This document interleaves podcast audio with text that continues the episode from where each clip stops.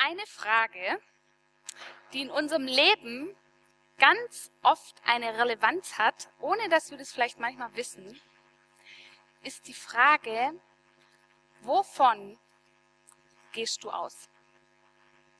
Was ist dein Ausgangspunkt? Zum Beispiel in Beziehungen. Wovon gehst du vom anderen aus? Was glaubst du über den? Was glaubst du über dich selber?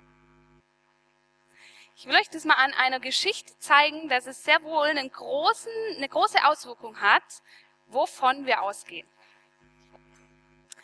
Ein Mann will ein Bild aufhängen.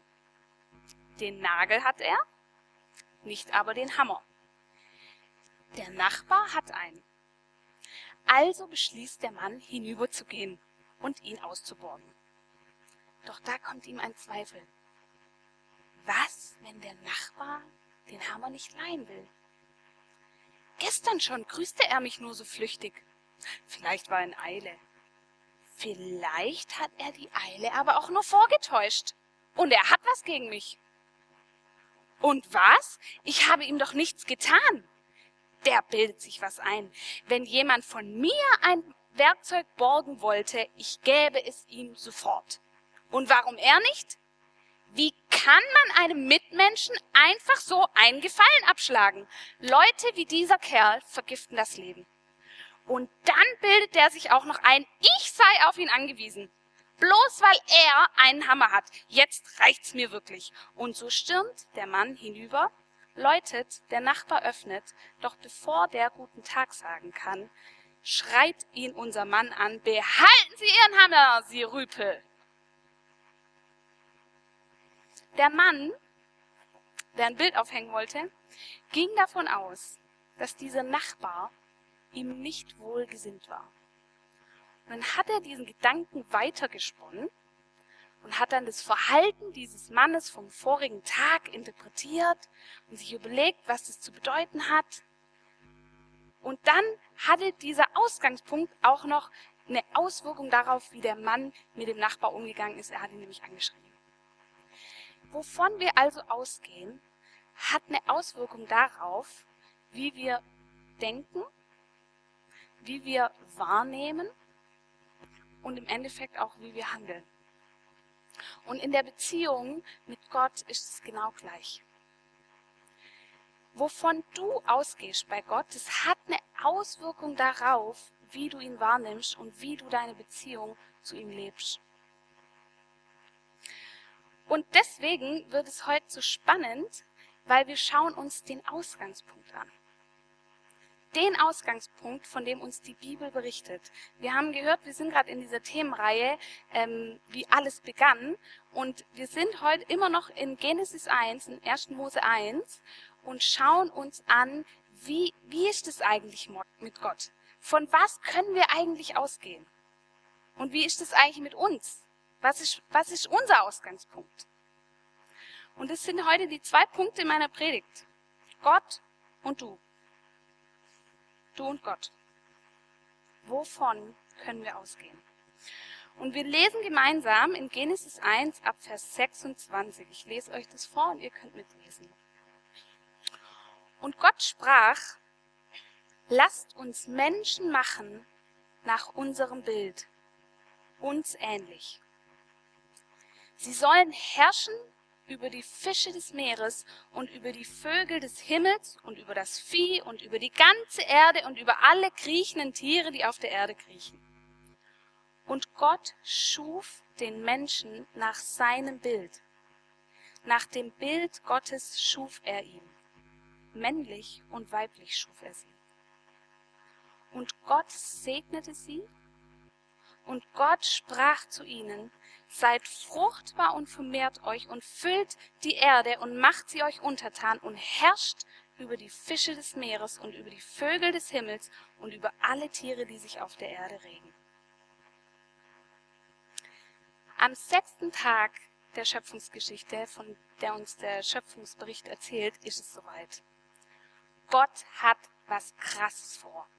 Und das merken wir, wenn wir nämlich den ersten Vers hier lesen, Gott sprach, lasst uns Menschen machen nach unserem Bild uns ähnlich. Mit wem spricht Gott da? Da sind sich die ganzen oder viele Bibelausleger auch nicht einig drüber. Aber es ist auch egal für uns. Für uns ist wichtig zu merken, dass Gott sich jetzt was vornimmt. Er malt sich das aus. Wie mache ich diesen Menschen?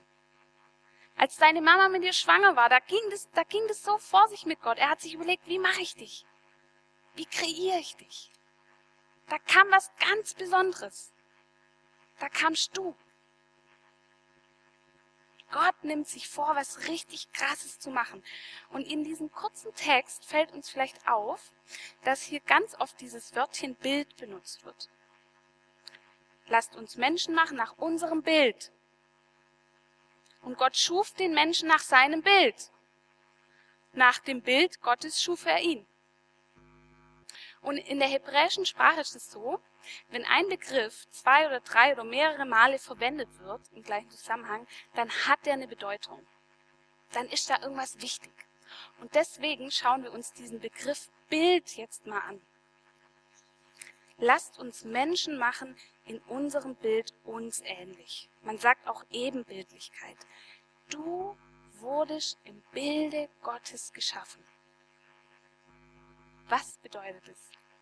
Ich habe überlegt, wie ich euch das mal erklären kann, was ich da verstanden habe von dieser Ebenbildlichkeit und habe ein Bild mitgebracht und es vielleicht mal sehen. Genau.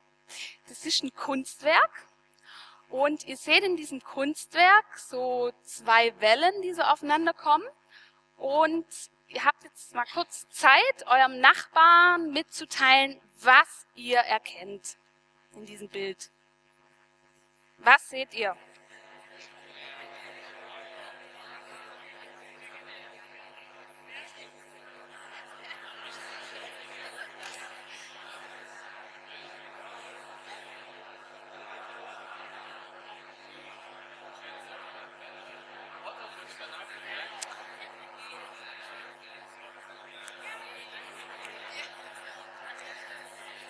Okay, könnte ich, könnte ich kurz mal drei Symbole oder drei Sachen hören, die ihr gesehen habt? Was habt ihr gesehen? Eine Brezel. Was noch? Eine Banane auf dem Surfbrett, ja? Ein was? Ein Hotdog, ja? Sonst noch was? Eine Gitarre? Eine Sonne? Genau. Ich kläre euch mal kurz auf, was das ist. Dieses Bild war die Hochzeitseinladung von meinem Schwager und meiner Schwester. Und mein Schwager ist nämlich Künstler und der hat sich diese, der hatte diese Idee, in der linken Welle Symbole einzuarbeiten für seine Familie. Also jedes Familienmitglied aus seiner Familie hat dann ein Symbol bekommen. Und die rechte Welle ist die Familie meiner Schwester, also meine. Und er hat auch für uns alle ein Symbol erfunden und gezeichnet. Und diese Wellen, genau, kommen zusammen. Das ist so der Sinn der Einladung, genau. Was hat er also gemacht? Er hat sich selber und das, was ihn auch ausmacht, die Menschen, die ihn ausmachen, in das Kunstwerk hineingearbeitet. Und was ist der Effekt? Für euch alle ist dieses Bild einfach nur ein verrücktes Bild. Aber für meinen Schwager, den Joachim, der hat zu diesem Bild einen Bezug. Der erkennt da was dahinter. Der hat eine Verbindung zu diesem Bild. Und wenn wir in der Bibel lesen, Gott hat dich in seinem Bild geschaffen, dann bedeutet das, er hat zu dir einen Bezug. Du bist nicht einfach nur irgendein Wesen. Du bist das, die einzige Kreatur in dieser Natur, zu der Gott eine Beziehung haben kann. Was bedeutet also Ebenbildlichkeit? Sagt uns Kolosser 1, Vers 16. Alles, du und ich, ist durch ihn und zu ihm hin geschaffen die Ebenbildlichkeit, dass du in Gottes Bild geschaffen bist, meint nicht, dass du wie Gott bist. Das ist nicht dasselbe, sondern meint, du bist bezogen auf Gott. Gott hat sich zu dir in eine Verbindung geschaffen. Da ist eine Beziehung da. Und diese Beziehung, die wurde unterbrochen durch einen Sündenfall und das da werden wir nächste Woche von der Dina die Predigt hören. Aber der Ausgangspunkt ist, dass Gott sich, dich auf sich hin bezogen geschaffen hat. Und wisst ihr, wann ich merke, dass ich auf Gott bezogen bin? Ich merke das immer dann, wenn ich ihn vermisse. Wir haben vorher das in dem Lied gesungen. Ich habe dich schon viel zu lang vermisst. Ich glaube, es gibt Momente in unserem Leben, da merken wir, dass wir Gott vermissen. Wir haben vielleicht einen tollen Partner. Wir haben vielleicht ermutigende, loyale Freunde, eine gute Familie, eine coole Karriere, ein Studium, das uns Spaß macht. Und wir haben vielleicht ein Gehalt, das sicher ist. Und trotzdem kennen wir das alle, dass wir uns einsam fühlen, dass wir uns entmutigt fühlen. Und es noch nicht mal unsere Freunde schaffen, uns die tiefe Ermutigung zu geben, die wir brauchen. Und noch nicht mal das Geld uns die Sicherheit geben kann, nach der wir uns sehen. Und noch nicht mal all die Möglichkeiten uns die Freiheit geben können, nach der wir uns sehen. Das sind die Momente, wo wir merken können, hey, ich vermisse Gott. Weil ich bin auf ihn hin geschaffen. Ich bin in eine vollkommene Beziehung zu ihm hin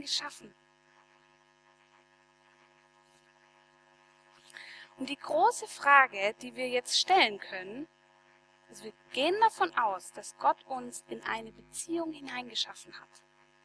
Und die große Frage, die wir uns jetzt stellen können, was passiert in dieser Beziehung?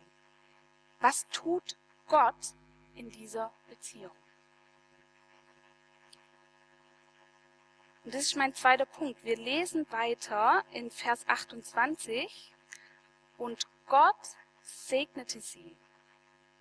Und Gott sprach zu ihnen, Seid fruchtbar und vermehrt euch und füllt die Erde und macht sie euch untertan und herrscht über die Fische des Meeres und über die Vögel des Himmels und über alle Tiere, die sich auf der Erde regen.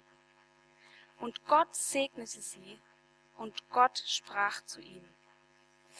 Ich finde es total bemerkenswert, dass das allererste, was Gott in dieser Beziehung tut, ist zu segnen. Das ist das allererste, was Gott tut. Dann habe ich mich gefragt, was ist Segen? Wir segnen ja ständig. Nach jeder nach jedem Gottesdienst wird der Segen gesprochen. Wir segnen uns für irgendwelche Aufgaben, die anstehen. Wir segnen, das, das ist so was, es passiert irgendwie dauernd und irgendwie habe ich einfach immer nicht geblickt, was es ist. Und dann habe ich schon mal gehört, Segen heißt so von der Wortbedeutung her Gutes aussprechen. Und dann habe ich mich gefragt, ja, okay, aber nur weil Gutes über mich ausgesprochen wird, heißt es ja noch lang nicht, dass in meinem Leben nur die Dinge passieren, die ich gut finde oder die gut sind. Nur weil Gutes ausgesprochen wird, also Segen ausgesprochen wird, heißt es nicht, dass der Job, auf den ich mich beworben habe, dass ich den bekomme. Und nur weil ich gesegnet bin, heißt es auch nicht, dass ich gesund bleibe und dass eine Beziehung, die ich habe, nicht zerbricht. Oder dass ich nicht irgendwie ein Problem habe mit, mit irgendeinem Kollegen, nur weil ich gesegnet bin, heißt es das nicht. Dann habe ich gefragt, was, was ist Segen wirklich? Wie hat Gott es gemeint? Und ich liebe das wirklich, wenn wir in der Bibel lesen und Fragen stellen, dann hat die Bibel ganz oft Antworten. Und eine Antwort lesen wir im 4. Mose 6, Vers 24 auf die Frage, was ist Segen? Und ihr habt diesen Vers schon hundertmal gehört. Ich lese ihn nochmal. Der Herr segne dich und behüte dich. Der Herr lasse sein Angesicht über dir leuchten und sei dir gnädig. Der Herr erhebe sein Angesicht auf dich und gebe dir Frieden. In diesem Vers wird also der Vorgang, der hinter dem Begriff Segen steckt, beschrieben. Was passiert beim Segnen? Beim Segen lässt Gott sein Angesicht über uns leuchten. Beim Segnen strahlt Gottes Gnade auf unser Leben herab. Das Angesicht, das Gesicht, ist das persönlichste, der persönlichste Teil von einem Menschen. Wenn man deinen Nachbar anguckst und der hält sich die Hände vors Gesicht, dann fehlt die Persönlichkeit. Das ist irgendwie nur ein Körper. Das, der persönlichste Teil von einem Menschen ist das Angesicht. Im Segnen wendet Gott dir seinen persönlichsten Teil zu.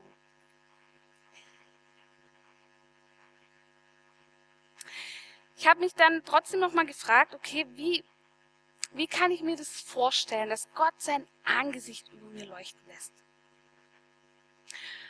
Vielleicht bist du schon mal einem Menschen begegnet, dessen Gesicht dich angestrahlt hat. Als ich heute hier reinkam, ist mir die Caro begegnet und hat mich mit einem riesigen Strahlen begrüßt und umarmt.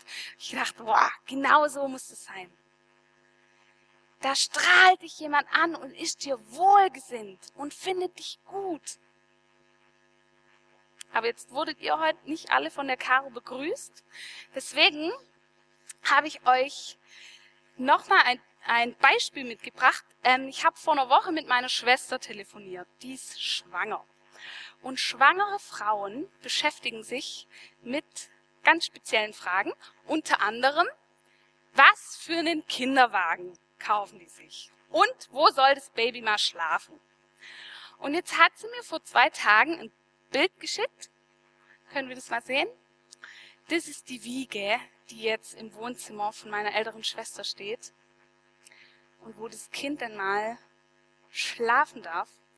Und ich glaube, der Moment, wo einer Mama oder einem Papa ein Strahlen entlockt wird, das ist dieser Moment, wenn die Mama oder der Papa sich über die Wiege beugt und sein Kind da sieht. Und und es zündet ein Strahlen an. Und ich glaube sogar Menschen, die vielleicht nicht so emotional sind, ich glaube, das macht die weich und ich glaube, das bringt die zum Strahlen. Und Gott beugt sich jeden Tag über dich und du zündest einen Strahlen in ihm an. Und er strahlt voll Wohlwollen. Er strahlt voller Liebe auf dich. Sein Strahlen ist voller Gnade für dich. Er ist dir total, komplett wohlgesinnt. Wie können wir das konkret im Alltag erleben? Bei mir sieht es manchmal so aus, dass ich einfach mich auf mein Bett setze oder ich bin in der Küche, trinke Kaffee und ich lasse mich einfach von Gott anstrahlen. Ich mache mir einfach bewusst, dass Gott mich anstrahlt und dass er mich mit Liebe anstrahlt. Und ich kann dich nur ermutigen, das auch zu tun. Dich diesen Segen, diesem Anstrahlen von Gott einfach mal auszusetzen. Dich mal so richtig durchleuchten zu lassen von seiner Liebe. Und das Verrückte ist, wir können da gar nichts tun. Das geschieht einfach. Wir setzen uns dem einfach aus. Wir müssen da nicht irgendwie eifrig in der Bibel blättern oder sonst irgendwas, sondern wir setzen uns einfach dem Strahlen Gottes aus. Das ist keine Leistung. Wie oft denke ich, ich muss irgendwie was leisten, um Gott näher zu sein oder so. Das ist es nicht. Das ist nicht Segen. Segen ist einfach da. Ich habe mal von einem Mönch was sehr Weises gelesen. Das will ich euch mal vorlesen. Der wurde von einem Schüler gefragt, was muss ich tun, um das Göttliche zu erreichen? Wie oft denken wir, wir könnten Gottes Wohlwollen durch irgendwas erreichen. Wir könnten irgendwie beeinflussen, dass er uns wohlgesinnt ist. Also was muss ich tun, um das Göttliche zu erreichen? Und dann antwortet der Mönch, das Göttliche, das Göttliche ist nichts, was sich durch Tun erreichen lässt. Man nimmt es durch Sehen wahr. Und fragt der Schüler, und was ist dann die Funktion des Tuns? das Göttliche auszudrücken und nicht es zu erreichen. Wovon gehst du aus, ist die Frage. In deiner Beziehung zu Gott, die du am allerbesten kennst. Wovon gehst du aus? Du kannst davon ausgehen, dass der Segen Gottes und sein Wohlwollen ganz am Anfang steht. Wir lesen nämlich in Epheser 1, Vers 3, Gott hat uns gesegnet mit jeder geistlichen Segnung in Jesus Christus. Du bist mit allem gesegnet. Der Segen Gottes ist fix. Das ist sein Ausgangspunkt. Sein Strahlen über dir, das steht fest. Das kannst du nicht beeinflussen. Und die Frage, die wir uns vielleicht jetzt stellen, ist, was macht es jetzt für einen Unterschied in meinem Leben? Was bringt es jetzt, wenn wir jetzt hier hören, okay, Gottes Angesicht leuchtet mit Liebe auf mich und er strahlt mich an und das ist Segen. Was macht es in einem ganz banalen, normalen Alltag für einen Unterschied? Ich kann euch da ein Beispiel erzählen. Ich habe vor ein paar Jahren in einer Firma einen Ferienjob gemacht und diese Firma, die stellen Getriebe her. Und ich war da im Ersatzteilversand, ach, wie heißt es? Ersatzteilversand vom Kundendienst im Werk 2. Und ihr könnt euch das so vorstellen, das war eine riesige Lagerhalle. Und die Kunden von der Firma, die bei dieser Firma Getriebe kaufen, die bestellen manchmal Ersatzteile, weil irgendwas kaputt gegangen ist oder so. Und mein Job als kleiner Ferienjobber war, die Bestelllisten von den großen Firmen, von den großen Kunden entgegenzunehmen und mit so einem Wägelchen durch die Lagerhalle zu fahren und die Ersatzteile zusammenzusuchen, die die bestellt hatten. Und dieser Job, der war genau so, wie er klingt. Der war total ätzend. Diese Lagerhalle war dunkel, das meiste war Keller. Es hat nach Motorenöl gestunken. Es war, ich habe den ganzen Sommer verpasst. Es war wirklich Oh, es war einfach ätzend. Und wisst ihr was?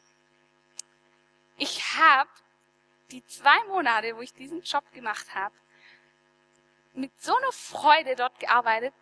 Ich war so erfüllt von Freude und es lag sicher nicht an dem Job. Es lag sicher nicht an dem Job, aber es hat, es war so gut. Es war so gut. Und jetzt ist meine Frage an dich. Was ist deine Lagerhalle vom Werk 2? Wo hast du gerade eine Situation in deinem Leben, die du echt ätzend findest und die dir richtig zu schaffen macht und die irgendwie im Keller ist und es ist dunkel und es ist bedrückend und es ist echt ganz objektiv einfach blöd. Das ist deine Lagerhalle vom Werk 2 Grad. soll ich dir sagen, was der Segen Gottes ermöglicht? Was dir möglich wird, wenn du dich immer wieder in die Gegenwart Gottes setzt und dich von ihm anstrahlen lässt. Weißt du, was dir dann möglich ist? Diese Lagerhallen von Werk 2, die herrschen nicht über dich. Die bestimmen nicht dein Leben die bestimmen nicht, wie es dir geht, sondern du herrschst. Und jetzt verstehen wir, wenn wir weiterlesen in Vers 28, wo Gott sagt, und Gott segnete sie und Gott sprach zu ihnen, seid fruchtbar und vermehrt euch und füllt die Erde, macht sie euch untertan und herrscht. Gott hat eine Sehnsucht danach, dass dein Leben mit Leben gefüllt wird. Und er hat eine Ordnung für dich gedacht, die von seinem Segen ausgeht. Wo andere Dinge ganz klein werden und wo andere Dinge nicht über dich herrschen dürfen.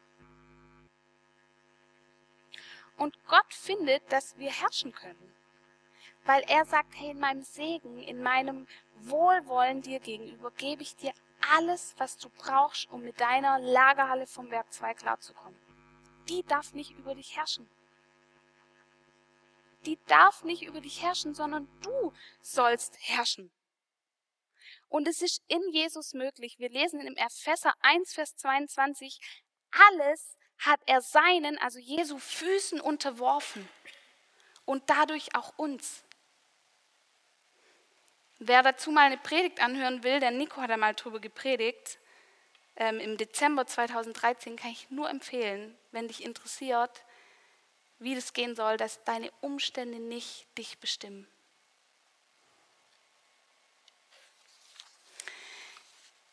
Wovon gehst du aus? Zwischen Gott und dir, wovon gehst du aus? Du kannst davon ausgehen, dass Gott dich auf sich hin bezogen geschaffen hat. Und du kannst davon ausgehen, dass in dieser Beziehung, die Gott erschaffen hat, weil du in seinem Bild geschaffen bist, in dieser Beziehung steht am Anfang zuallererst sein Segen, sein Wohlwollen, sein Anstrahlen und du kannst gar nichts dazu tun. Das bringt nichts, wenn wir irgendwie denken, wir müssten christlicher beten oder mehr Bibel lesen oder wir könnten es irgendwie beeinflussen, wie Gott uns gegenübersteht. Das, das geht nicht. Sein Segen ist fest. Sein Ja zu dir ist in Stein gemeißelt. Sein Ja zu dir ist eine Realität. Und du wirst merken, wenn, wenn du dich von Gott anstrahlen lässt, dann fallen die Dinge an ihren Platz und sie haben nicht mehr die Macht und sie haben nicht mehr den Schrecken. Wisst ihr, wie oft lassen wir uns von Dingen beeinflussen? Wie oft werden Dinge in unserem Leben so laut? Wie oft drehe ich mich im Kopf ständig um irgendeine Krise oder irgendein Problem oder irgendeinen Umstand? Und es kriegt so eine Macht und so eine Kraft über mein Leben und ich herrsche nicht. Und dann komme ich in Gottes Gegenwart und lass mich von ihm anstrahlen und weiß, hey, sein Ja steht fest und die Dinge fallen an ihren Platz und sie herrschen nicht. Und wir kommen jetzt schon zum, zum Schluss der Predigt und das ist der beste Teil, weil wir machen jetzt gemeinsam eine kleine Übung. Und ich bitte euch mal dazu aufzustehen.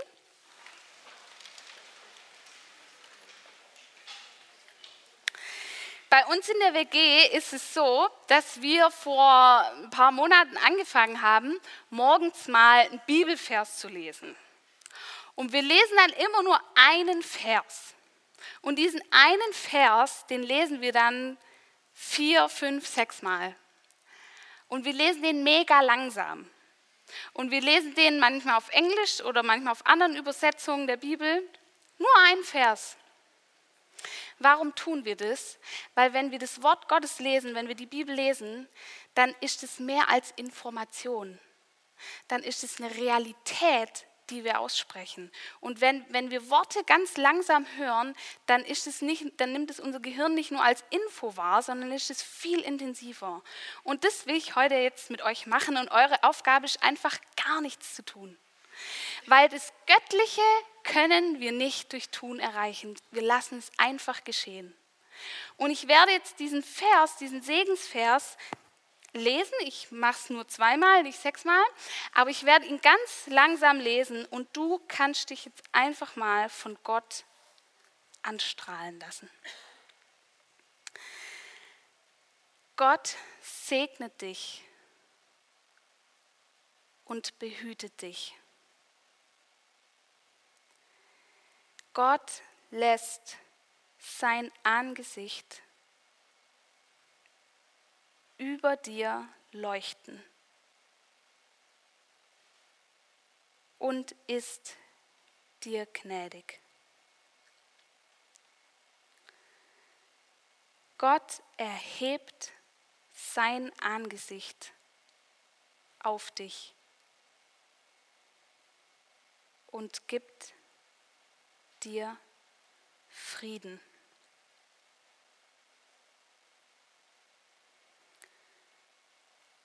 Gott segnet dich und behütet dich. Gott lässt sein Angesicht über dir leuchten und ist dir gnädig. Gott erhebt sein Angesicht auf dich und gibt dir Frieden. Amen.